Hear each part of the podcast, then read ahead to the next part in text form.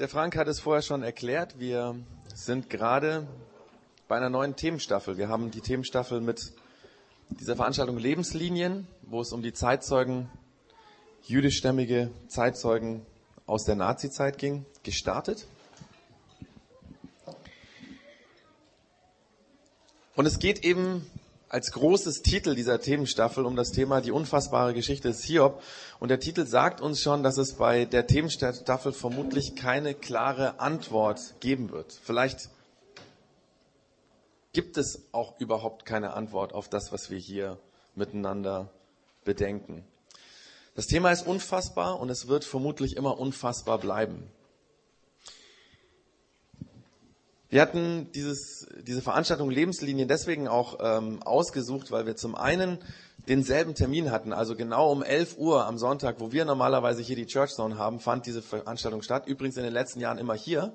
Deswegen sind wir auf die Idee gekommen. Und weil so der Zuspruch so groß war, weil so viele Leute da hingegangen sind, sind die äh, in den Augustanersaal gewechselt und da waren, der war voll, da waren 250 Leute oder mehr da.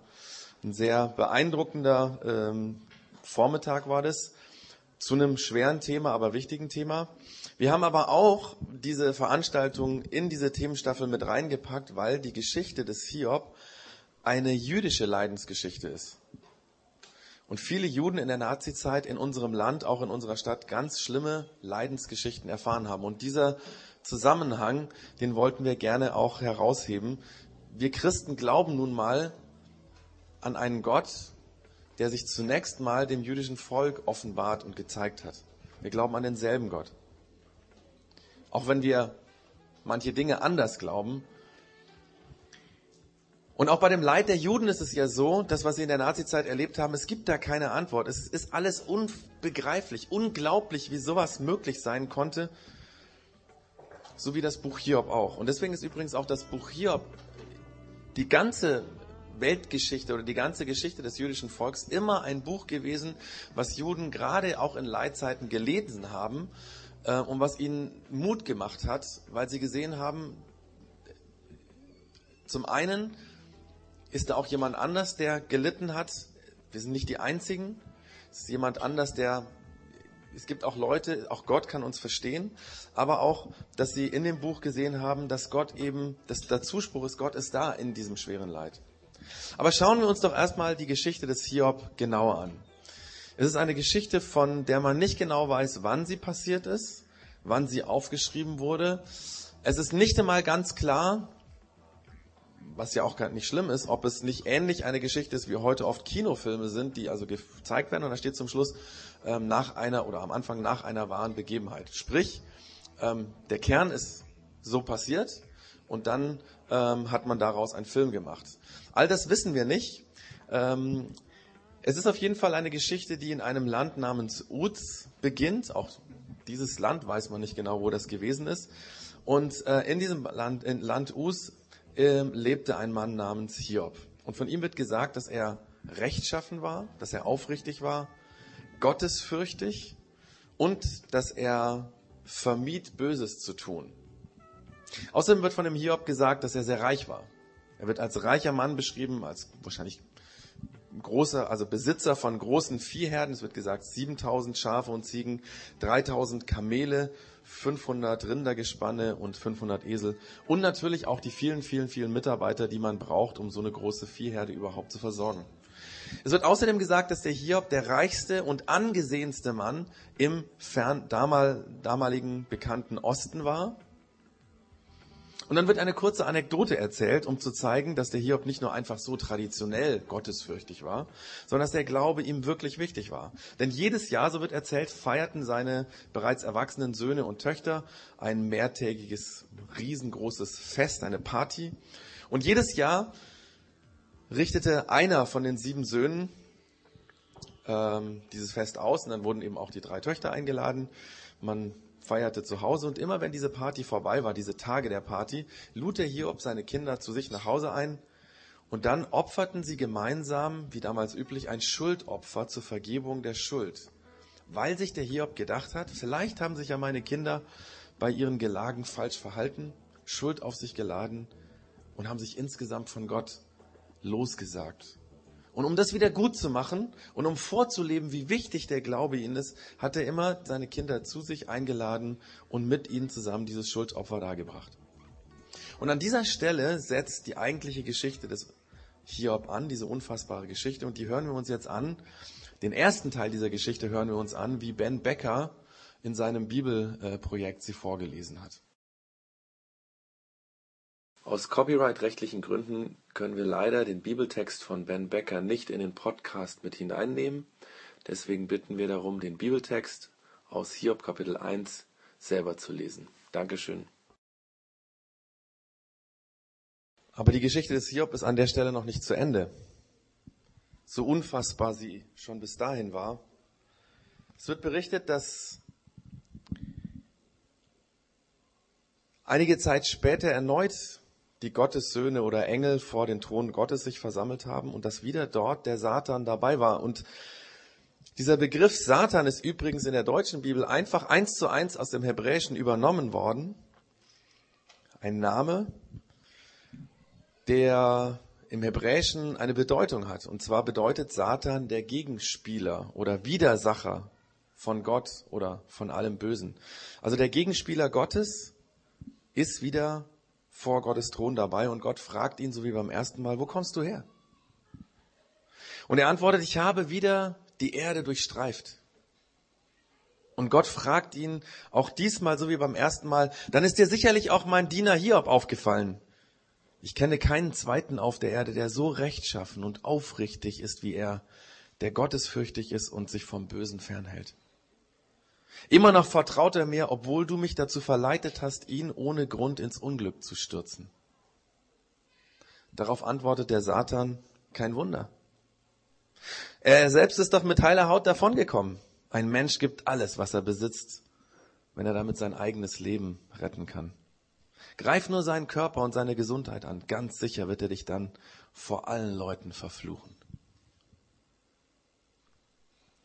Und dann wird das unfassbar berichtet, dass Gott seinem Gegenspieler, seinem Erzfeind erlaubt, okay, dann greif auch seine Gesundheit an, aber lass ihn selbst am Leben. Und der Satan nimmt Gott beim Wort und schlägt erbarmungslos zu. Hiob wird krank, bekommt an seinem Körper schlimme, eitrige Geschwüre, so schlimm, dass sich Hiob als Zeichen seiner Trauer und seiner Verzweiflung in, eine Asche, in einen Aschehaufen setzt. Das war damals ein Zeichen der Trauer, dass man sich mit Asche beworfen hat. Er setzt sich in einen Aschehaufen und mit einer dreckigen Tonscherbe versucht er, dieses unglaubliche, unfassbare, brachiale Jucken der Geschwüre irgendwie zu unterdrücken, indem er sie aufkratzt. Und dann kommt seine Frau, die das Leid der letzten Tage und Woche auch nicht mehr packt, zu ihm und sagt zynisch, na, bist du immer noch fromm? Hältst du immer noch an deinem Glauben fest? Mach doch Schluss mit Gott. Mach Schluss und nimm dir das Leben. Aber der Hiob sagt darauf nur, was du sagst, ist gottlos, es ist dumm. Das Gute haben wir von Gott angenommen. Sollen wir dann nicht auch das Unheil annehmen? Und auch an der Stelle wird noch etwas ganz Unfassbares berichtet, nämlich dass der Hiob trotz dieser unglaublichen Geschichte, dieses unglaublichen Leibs, kein bitteres Wort gegen Gott über seine Lippen kommen lässt.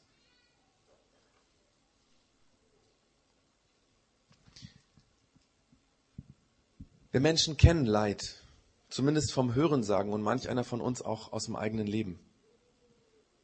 Hiobs Geschichte ist eine Leidensgeschichte, eine der vielen Leidensgeschichten der Menschheit. Geschichten, die das Leben damals und heute schreibt. Täglich können wir solche Geschichten in den Medien hören, lesen und sehen. Da ist zum Beispiel der Familie, die einen schönen gemeinsamen Tag in den Alpen verbracht hat, dort gewandert ist und auf der Rückreise in einen Autounfall verwickelt wird, vor wenigen Wochen mit einer Familie aus dem Landkreis so passiert. Die Mutter und Tochter sind sofort tot. Der Vater und der Sohn überleben schwer verletzt.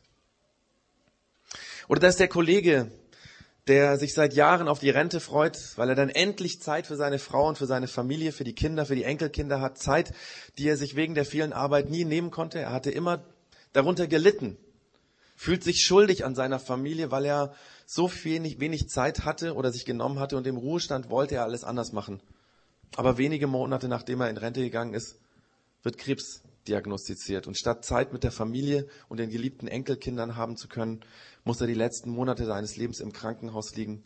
Wochenlang unerträgliche Schmerzen über, ja, einfach aushalten, bis er irgendwann lange dahin sieht und stirbt. Oder das Teenager-Mädchen, das schon immer an Jesus geglaubt hat. Und als ihr Vater Krebs bekommt, fängt sie mit den Geschwistern, mit den jüngeren Geschwistern an zu beten.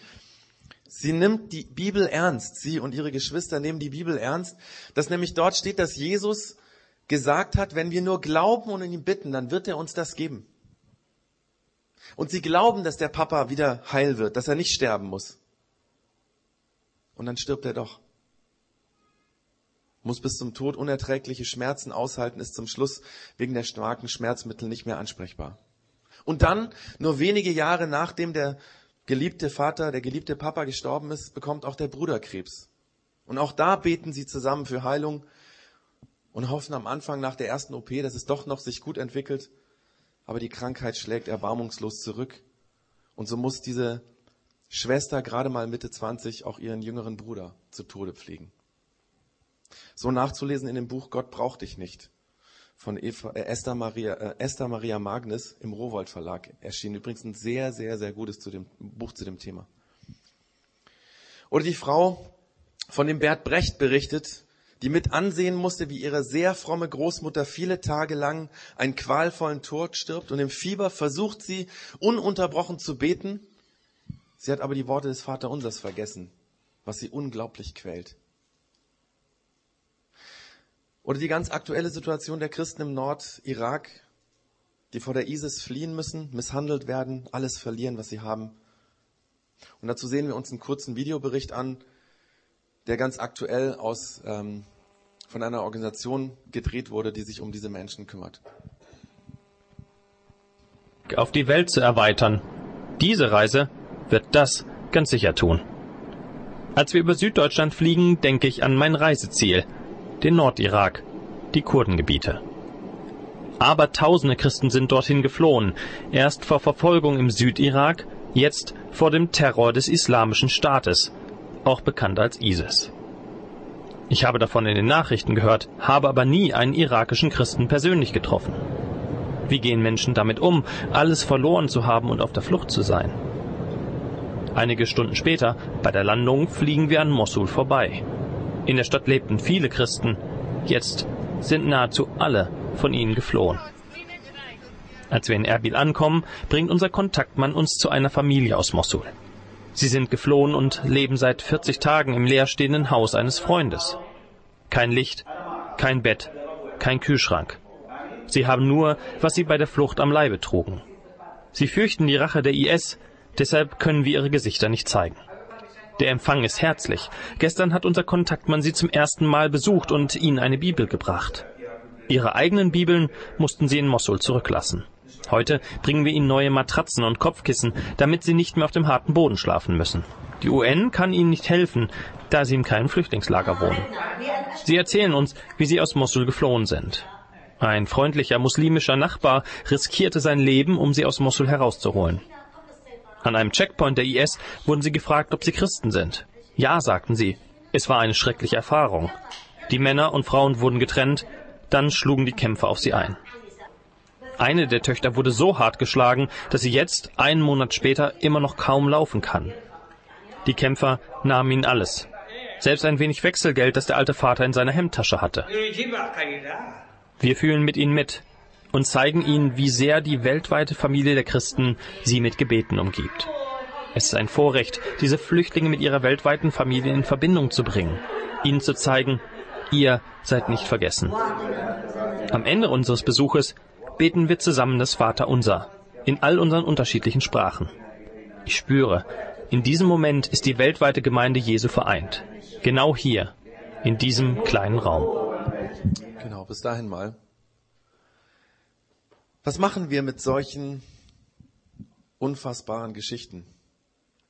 Es ist ja so, dass wir Menschen intuitiv, wenn wir sowas hören oder auch diese Geschichten, die ich äh, vorher erzählt habe oder vom Hiob, dass wir dann das Warum fragen. Warum muss das passieren? Warum passiert sowas guten Menschen? Menschen, die anderen helfen, die sich für andere einsetzen. Warum Menschen, die an Gott glauben? Warum lässt Gott das zu? Warum lässt er es mit Menschen geschehen, die ihm dienen, die ihn lieben? Und bei Hiob noch krasser, warum stellt Gott Hiob auf die Probe mit all diesem Leid? Weiß er nicht vorher, dass Hiob durchhält und am Glauben festhält? Diese Frage nach dem Warum ist eine ganz menschliche Frage. In der Theologie nennt man diese Frage, die meisten werden es vielleicht im Religionsunterricht mal gehört haben, die Theodizee-Frage. Warum lässt Gott das Leid zu? Seit tausenden von Jahren beschäftigen sich Menschen mit dieser Frage. Auch der Hiob stellt im Anschluss an diese Geschichte, die wir gehört haben, in den Gesprächen mit Gott und in seinem Klagen immer und immer wieder die Frage, warum? Warum? Warum lässt du zu, dass ich mich so quälen muss? Aber so sehr wir uns diese ernste Frage auch stellen, es gibt auf das Warum keine Antwort. Im Hiobbuch gibt es die nicht, auch in der ganzen Bibel, an den anderen Stellen der Bibel gibt es keine Antwort auf das Warum. Und obwohl Menschen seit tausenden von Jahren auf diese Antwort, auf das Warum des Leides eine Frage, äh, eine Antwort suchen. Noch nie hat jemand eine befriedigende Antwort gefunden. Die Frage wäre ja auch, was würden wir denn mit der Antwort machen? Was würden wir denn hören wollen? Würde es uns diese Antwort leichter machen, mit dem Leid umzugehen? Könnte der Mann, der am Steuer saß und dessen Frau und dessen Tochter auf der Heimfahrt von der Wanderung ums Leben beim Auto, Autounfall ums Leben gekommen ist, die Trauer leichter ertragen, wenn er wüsste, der Unfall ist passiert, weil ein anderer übermüdet Auto gefahren ist? Würde ihm das helfen? Würde der Mensch mit seiner Krebskrankheit besser umgehen können, wenn er wüsste, naja, der Krebs ist deswegen gekommen, weil ich als Jugendlicher zu viel geraucht habe? Was würden wir mit diesen Antworten der Warum-Frage machen? Vielleicht ist es ja ein Segen, dass wir Menschen keine Antwort auf das Warum bekommen. Das Buch Hiob ist nicht geschrieben worden, um uns eine Antwort auf das Warum zu geben. Der Autor des Buches, der dieses Buch hier aufgeschrieben hat, der will uns vielmehr von eine ganz andere Frage stellen. Er will fragen, wie kann es sein, dass Hiob an Gott und seinem Glauben festhält, obwohl er so unfassbares Leid erleben muss. Und ich glaube, an der Stelle will uns der Autor Mut machen, genau hinzuschauen und zwischen die Zeilen zu lesen, wer war denn dieser Hiob?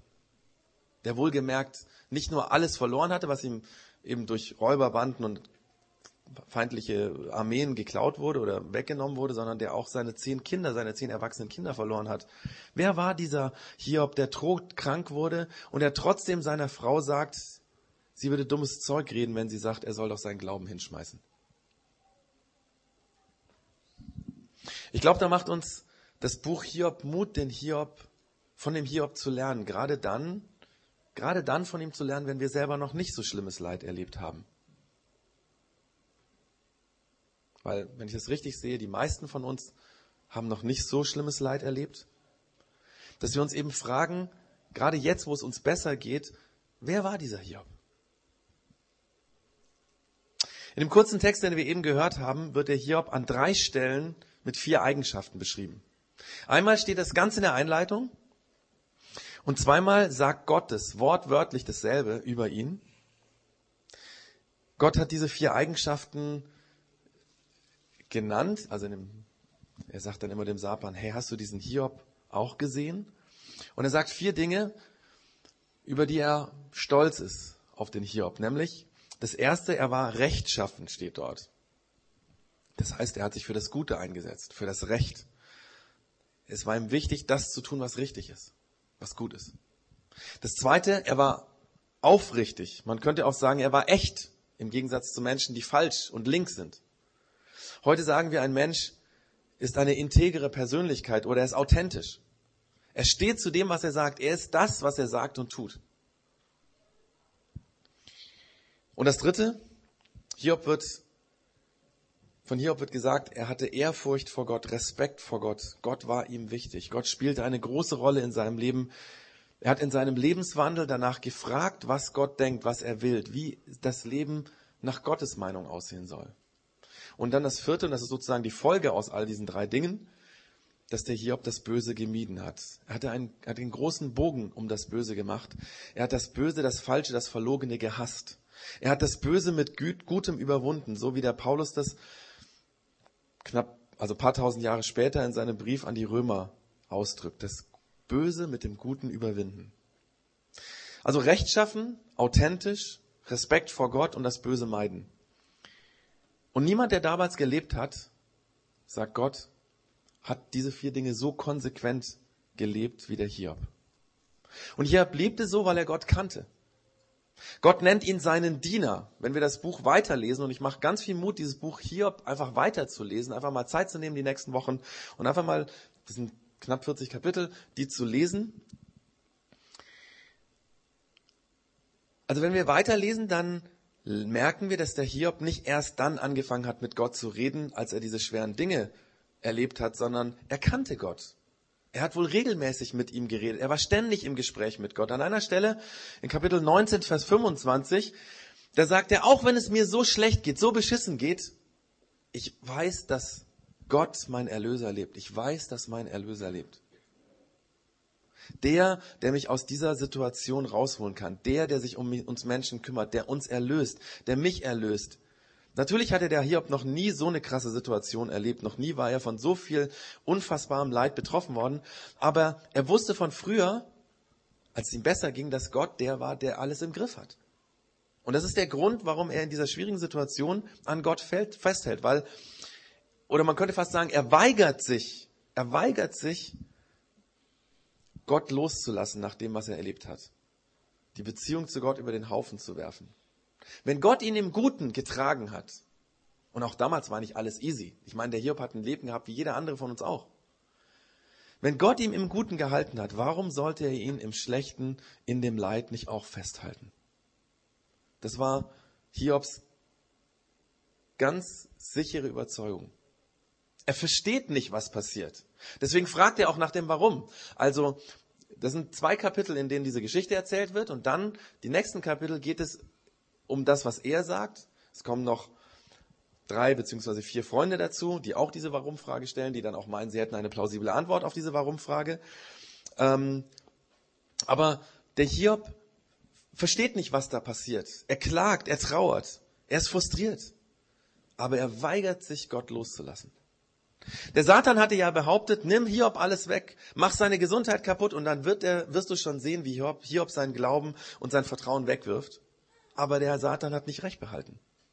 Hiob weigert sich genau das zu tun. Und vielleicht ist das auch der Grund, warum der Satan in, diesem, in dieser Geschichte nie wieder vorkommt. Der spielt keine Rolle mehr. Nur noch der Hiob und seine Fragen und dann eben irgendwann auch die Freunde. Und der Hiob bleibt dabei. Der Gott, der mich bis heute getragen hat, der mir Gutes gegeben hat, der mich beschenkt hat, der mich durch Höhen und Tiefen getragen hat, dieser Gott, der mich dazu bewegt hat, so zu leben, rechtschaffen, wahrhaftig, authentisch, Respekt vor Gott, das böse Meisen, dieser Gott, der wird mich jetzt nicht im Stich lassen.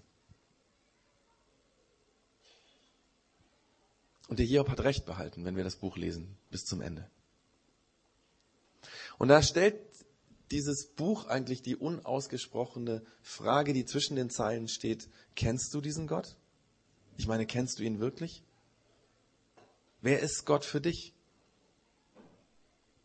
Ist er neben all den anderen Hobbys, die du hast, auch noch so eine Nebenbei-Beschäftigung, ein hilfreiches Hobby, vielleicht ein inspirierendes Thema, wenn man mal ein Buch liest? Spielt Gott eher eine Nebenrolle in deinem Leben? Ist er vielleicht ein Notnagel, zu dem man betet und schreit, wenn es einem schlecht geht? Und wenn es einem wieder besser geht, dann spielt er nicht mehr so eine große Rolle? Weißt du, der Hiob war anders. Für ihn war Gott alles. Für ihn gab es keine Welt ohne Gott. Gott war sein Lebenselixier, die Luft zum Atmen, sein Ein und alles, sein Erlöser. Deswegen hält er an ihm fest.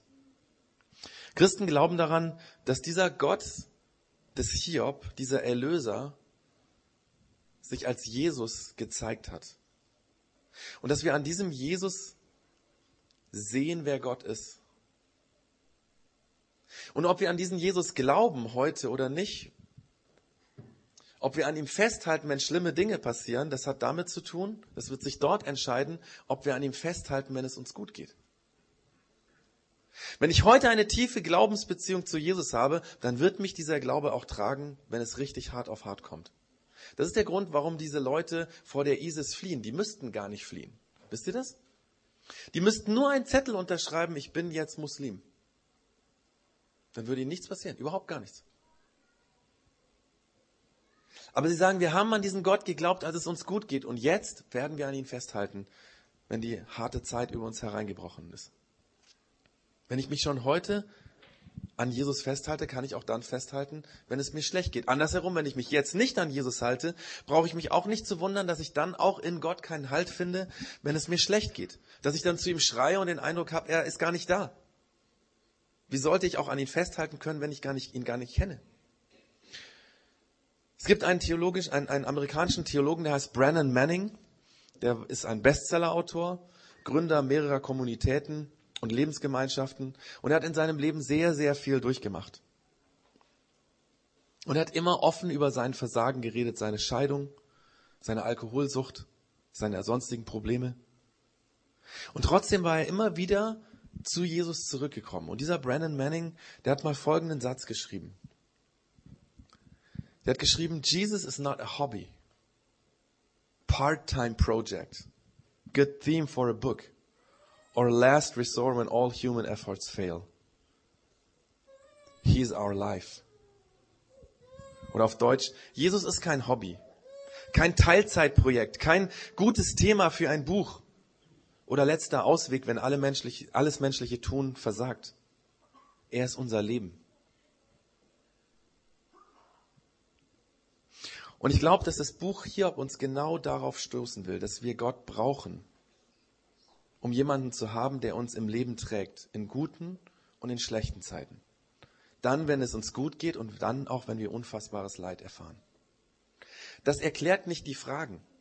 Das nimmt nicht den Schmerz. Das erspart auch nicht das Klagen und Trauern. All das können wir in den vielen Kapiteln nachher lesen.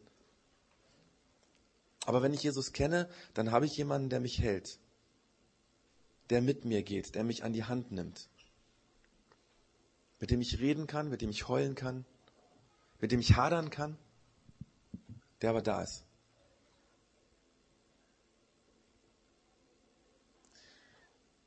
Und ich möchte Mut machen, darüber einfach weiter nachzudenken, das zu bewegen. Ich habe keine Antwort auf das Leid, die gibt es auch gar nicht. Aber Mut zu machen, kann es sein, dass ich diesen Jesus, von diesem dieser Brandon Manning sagt, der es unser Leben brauche. Und wie ich mit ihm lebe. Und das betrifft jeden hier, der, der an Jesus glaubt, vielleicht schon viele Jahre glaubt, so wie ich. Jemanden, der sich da nicht sicher ist, jemand, der vielleicht erst vor einer Woche angefangen hat, an Jesus zu glauben.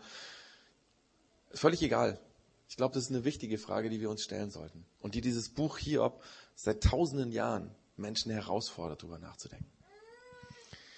Und ich möchte jetzt mit diesem Gott reden, weil ich glaube, dass Jesus jetzt hier ist, dass er hier dabei ist, dass er das gehört hat, was ich gesagt habe, das weiß, was wir jetzt denken und dass er uns bei diesen schwierigen Fragen hilft. Jesus,